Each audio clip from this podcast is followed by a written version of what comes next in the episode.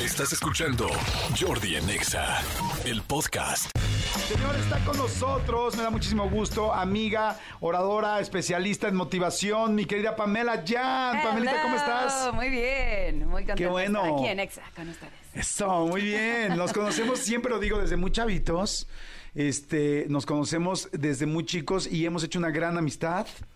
A- hasta, hasta llegar a ser el prólogo de tu libro y eso, Ah, qué sí, felicidad, padre, ¿no? Sí, sí, sí, sí, sí, ma. Me encanta, me encanta todo lo que hemos compartido, todas las aventuras que hemos vivido y que estemos siempre apoyándonos. Y tú, bueno, y Manolo han sido fundamentales en mi carrera y los agradez- les agradezco siempre. No, y tú en la nuestra. Oye, Pam, a ver, está buenísimo este tema. ¿Cómo hackear tu cerebro? Fíjense, a ver, todo el mundo, toda la gente que nos está escuchando, ¿cómo hackear tu cerebro para ser más eficiente y lograr los estados internos que necesitas? O sea, lograr lo que necesita tu cerebro. A ver, A ver, primero- arráncate. Es que les ha pasado que, por ejemplo, dicen, ok, sobre todo ahorita que estamos como en home office, nos cuesta mucho más trabajo preparar nuestra mente para empezar a lo mejor a, no sé, un proceso creativo, o a inspirarnos para escribir algo, o a lo mejor concentrarnos para leer un contrato, no sé. Ajá. Pasamos de la cama al comedor y como que nuestro cerebro no acaba de entender que ya tenemos que estar en modalidad Claro. de enfoque, Sí, ¿no? como, no de chamba. tar- como no checaste tarjeta en la puerta del comedor, como que se saca de onda. Como no tienes que hacer fila en la- el microondas, dice, ¡a Chihuahua! No se entera. O incluso a veces hasta sigues con los mismos pants con los que te paraste en la mañana. Entonces como que tu Hay cerebro mucha se gente que inclusive con los que se durmió. También. O sea, se queda ya dos, tres días y sigue y se vuelve a dormir con los mismos. No sean cochinones. Ahorita les voy a dar una buena razón para no ser cochinones. Entonces, lo mismo pasa cuando de repente llegamos en la noche, nos acostamos, ¿no? Y pasamos del comedor a la cama y entonces tampoco el cerebro se enteró que ya se tenía que dormir, ¿no? Y entonces no produce lo que necesita para dormirse. Y perdemos mucho tiempo a lo largo del día en alcanzar los estados internos emocionales o hormonales que necesitamos para poder cumplir con nuestras funciones. Entonces, si entendemos cómo funciona nuestro cuerpo y nuestro cerebro, para poder alcanzar esos estados, vamos a poder hacerlo de manera mucho más inteligente y engañar o hackear a nuestro cerebro para que pues fu- funcione a nuestro favor. Qué chistoso está ahora estos términos eh, que ya llevan ciertos años de cómo engañar a tu cerebro. O sea, nunca imaginamos, siempre pensamos que nuestro cerebro era la torre de control y que era lo que se, lo- o sea, lo que el cerebro decidía era lo que se hacía. Y ahora nos damos cuenta que hay algo afuera del cerebro. Es que sabes que, que ¿Qué es antes éramos víctimas de nuestras emociones y de nuestro cerebro. De entrada, hoy sabemos que el cerebro, que la mente no es solamente el cerebro, no es solamente las neuronas que están adentro de nuestra cabeza.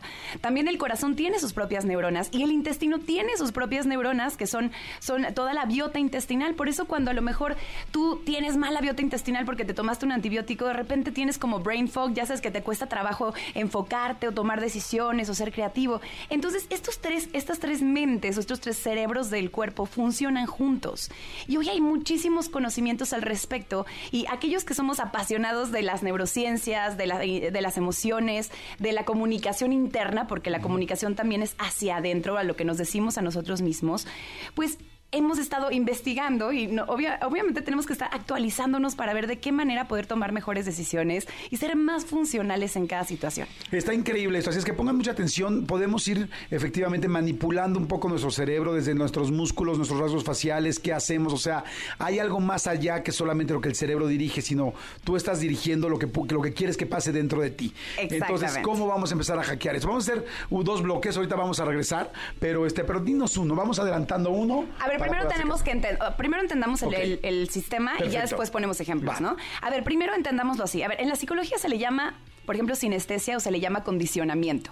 Y en la programación neurolingüística se le llaman anclajes. Todo esto que acabo de decir es pan con lo mismo. Quiere decir que nosotros podemos educar o entrenar a nuestro cerebro a través de estímulos que recibimos por nuestros sentidos. Algo que ves, algo que tocas, una postura o, por ejemplo, algo que escuchas o un sabor o un aroma que el cerebro asocia con un estado interno emocional. Por ejemplo, si tú, no sé, de repente oyes pasar aquí una moto, ¿no? Y, y te pones a llorar, Jordi, pues yo te diría, oye, pero ¿por qué, no? ¿Qué pasó?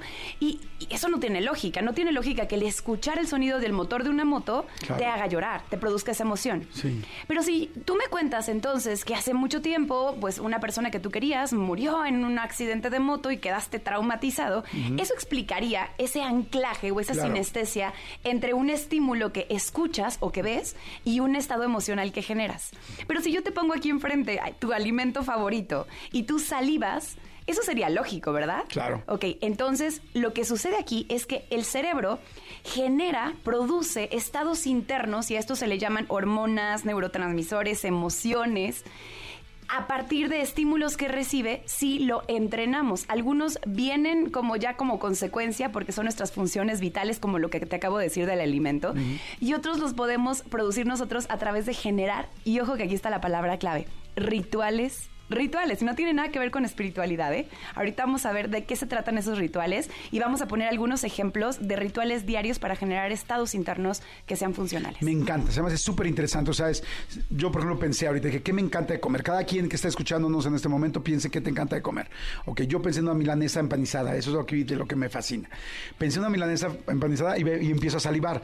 O sea, la idea es, tu cerebro no necesita cortarlo, agarrarlo, tomarlo, comerlo y metértelo a la boca para que salga entonces lo que tú nos vas a enseñar es cómo puede hacer un ritual para que sin necesidad de tener las cosas enfrente, aún tu cerebro te genere diferentes cosas. Exactamente, y para poder prepararnos. Situaciones. Exacto, es básicamente avisarle a nuestro cerebro qué estado interno necesitamos mucho antes que tenemos tener que esperar a que él se entere y entonces genere el estado interno que necesitamos. Que igual y no llega, o igual y estás lento, o igual y quieres que llegue más rápido.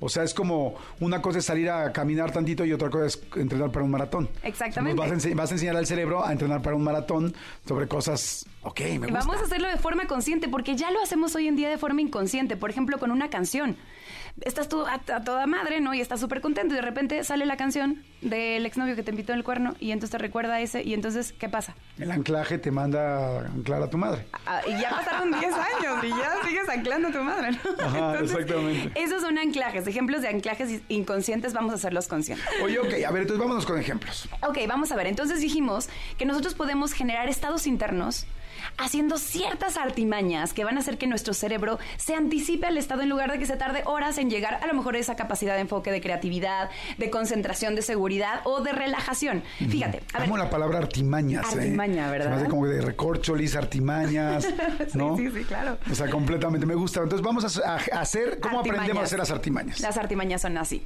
A ver, quien tiene un bebé o quien ha tenido, no sé, por más chiquito o grandes que estén ya tus hijos, no sé si te acuerdas, Jordi, pero te decían, es que es muy importante hacerles rutinas, ¿no? Y entonces dices, a ver, si lo quieres dormir y quieres que se duerma rápido, tienes que primero el bañito caliente, luego darle de cenar, luego ponerle un aceitito de algo, con algún aroma, luego una musiquita o un ruido blanco y luego lo acuestas y bajar la luz.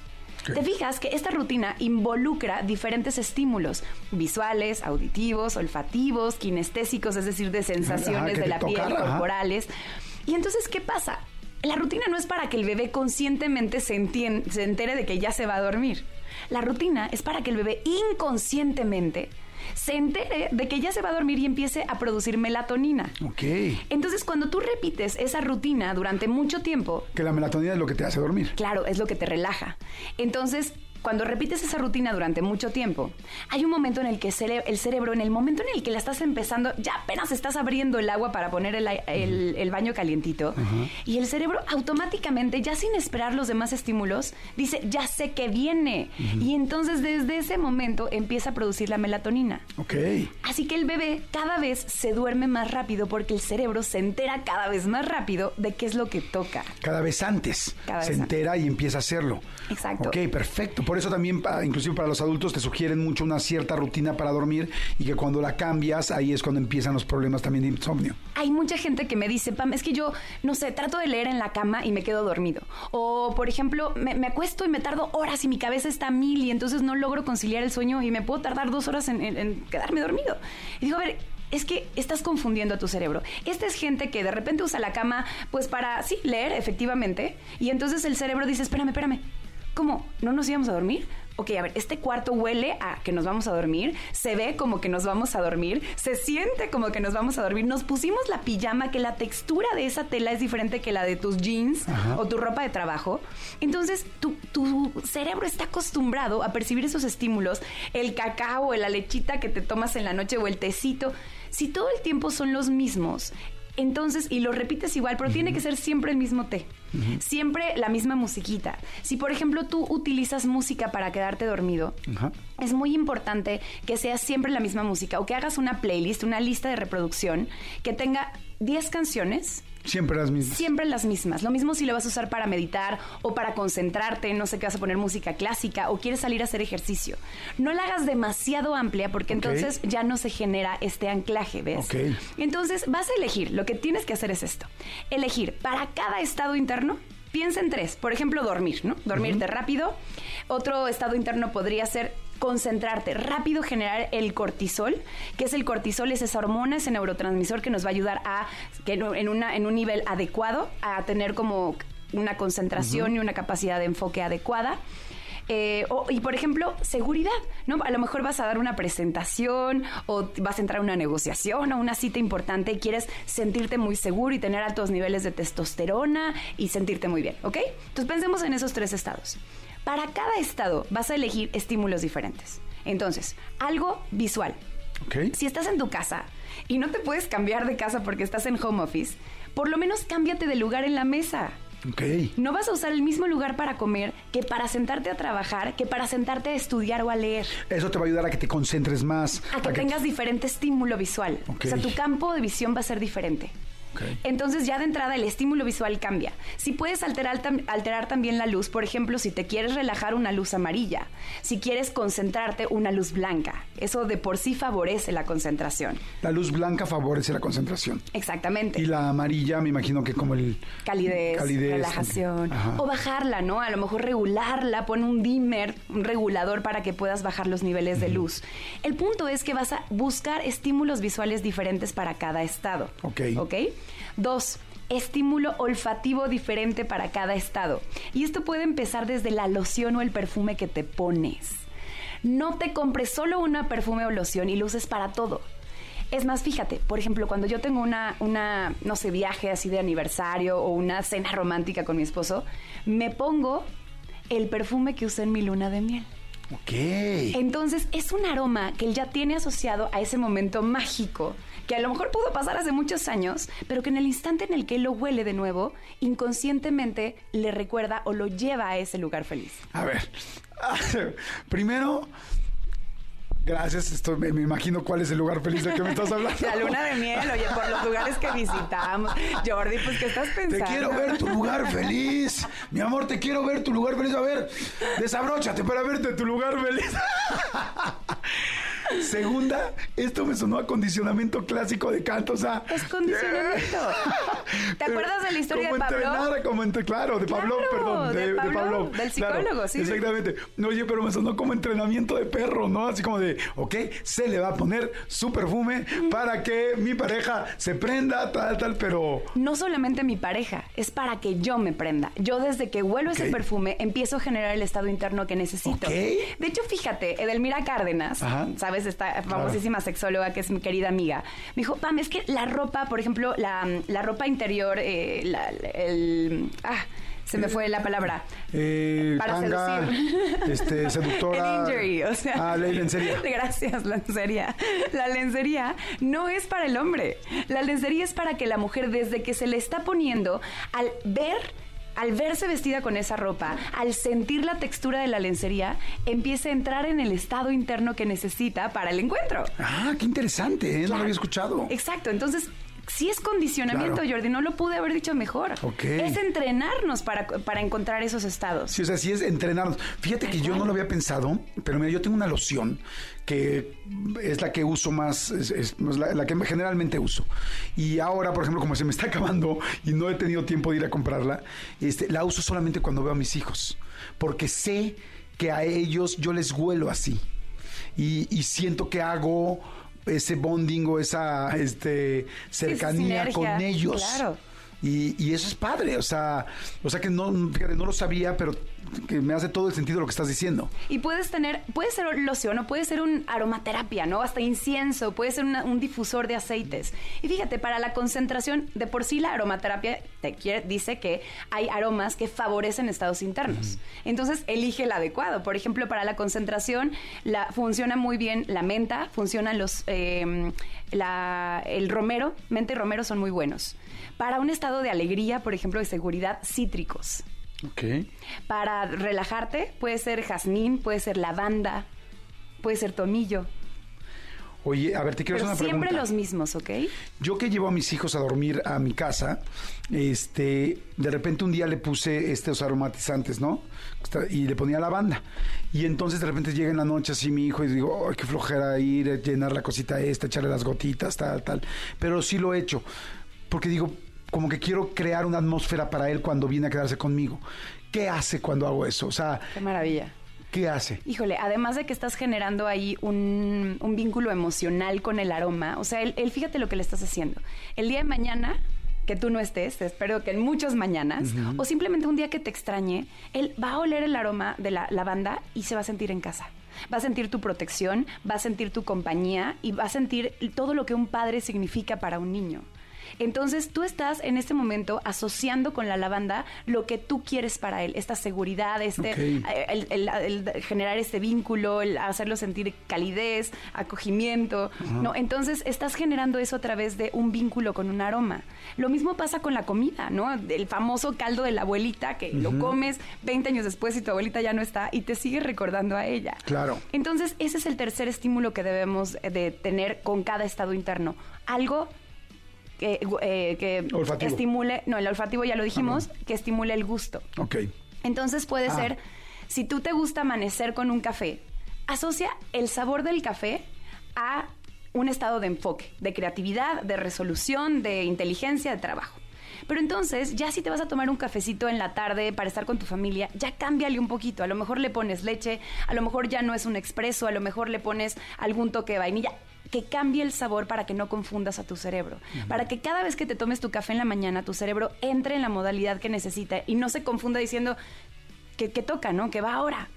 Ahora, por ejemplo, para dormir, pues puede ser un té también de jazmín, de lavanda, puede ser un té, pero tiene que ser el que tú quieras, Sí. pero siempre el mismo para que entonces esa repetición, esa constancia y esa consistencia son lo que va a crear el disparador o el anclaje que necesitamos. Ok. Qué interesante está, ¿eh? está muy, muy interesante. Y como dices tú, o sea, en la tarde también cambiarle algo al café, cambiar tal, o sea, te hace concentrarte más, estar más pendiente, estar en el mood, simplemente en el ambiente o en el rubro en el que quieres estar en ese día, ¿no? O en ese momento del día, ¿no? Entonces Pero es- en ese momento del día, exactamente. Exactamente.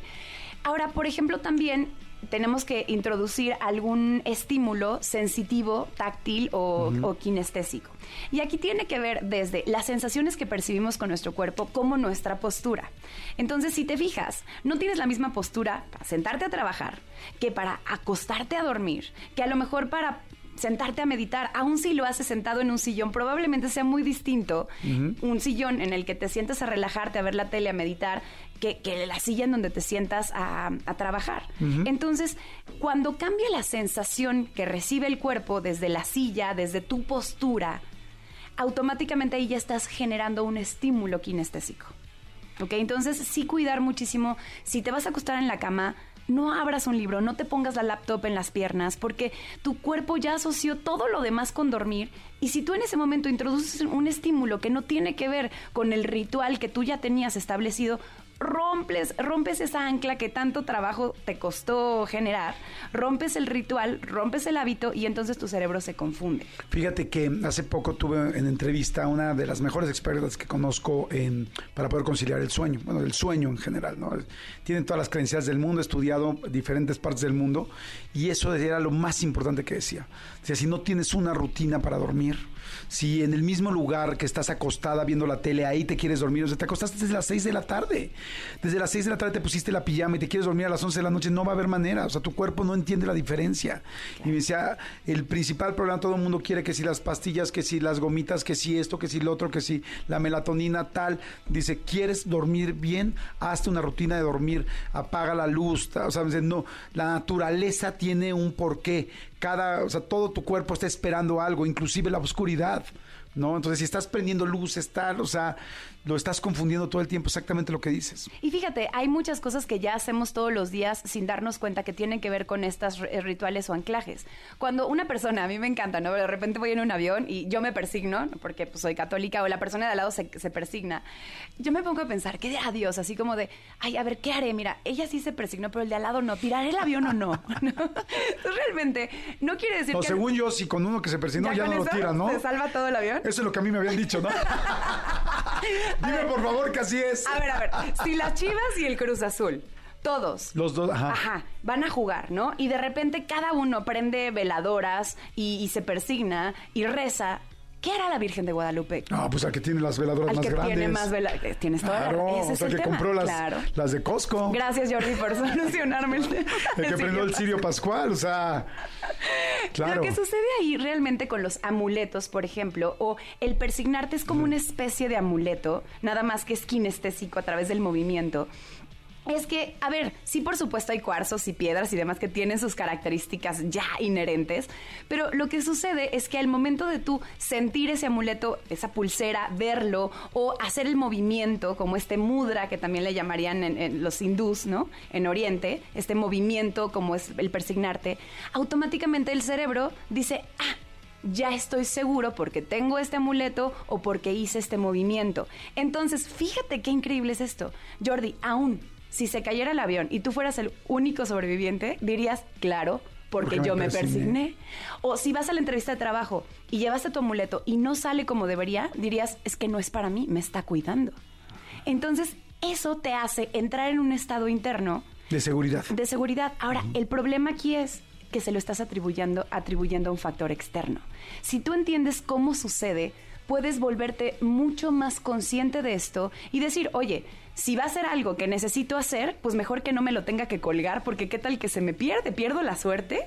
¿Pierdo la fortuna? ¿Pierdo la abundancia? No, mejor un movimiento, mejor una postura, mejor a lo mejor... lo- yo, por ejemplo, salgo todos los días y me hago una esfera de protección dorada alrededor para no infectarme, ¿no? Y eso automáticamente, no, te lo voy a decir así, sube mi sistema inmunológico porque yo lo creo. Claro, por supuesto. Estoy completamente de acuerdo. Esos son anclajes. Mira, yo por ejemplo con la suerte, eh, yo siempre digo que la suerte te la ganas trabajando y levantándote temprano y buscando oportunidades. Entonces yo, por ejemplo, yo cada vez que veo una escalera o cada vez que veo un, bueno, especialmente una escalera, paso abajo de la escalera. Lo acabo de hacer hace poquitito y paso abajo de la escalera porque digo, la suerte no va a depender de si paso o no paso abajo de la escalera. Y todo el mundo, no, no pases, tal, tal. Y verdaderamente lo hago con gusto de todo, desde toda mi vida y afortunadamente pues en muchas cosas he tenido la oportunidad de que salgan las cosas bien. Y, es porque estoy seguro que lo, que lo anclo en algo más, que es en mí mismo, en que las cosas van a funcionar cuando tienen que funcionar. En otra actitud que estás teniendo, en otra conducta. Ahora, una persona que realmente piensa que la escalera le va a traer mala suerte, Se le va a traer mala suerte. ¿Por qué? Porque al pasar abajo de la escalera automáticamente sube sus niveles de cortisol, baja sus niveles de testosterona, te estoy hablando a nivel de ciencia, esto no es un tema holístico, metafísico, y automáticamente entonces la persona se estresa, sus pensamientos afectan sus emociones, sus emociones sus actitudes, sus actitudes sus conductas y sus conductas sus resultados. Entonces somos lo que pensamos. Así que al momento en el que tú si lo que queremos es hackear nuestro cerebro, pues tenemos que mandarle estímulos que lleguen por diferentes sentidos, incluyendo, y ahí viene el otro estímulo, nuestros pensamientos. Entonces es algo que olamos, algo que probemos, algo que veamos, algo que sintamos. Y aquí también, antes de entrar a ese punto, quiero decir, aguas con la ropa. Hay gente que me dice, Pam, si voy a estar en mi casa y no me van a ver las piernas porque estoy en una videoconferencia, ¿qué más da si me quedo en panzo en pijama de la cintura para abajo?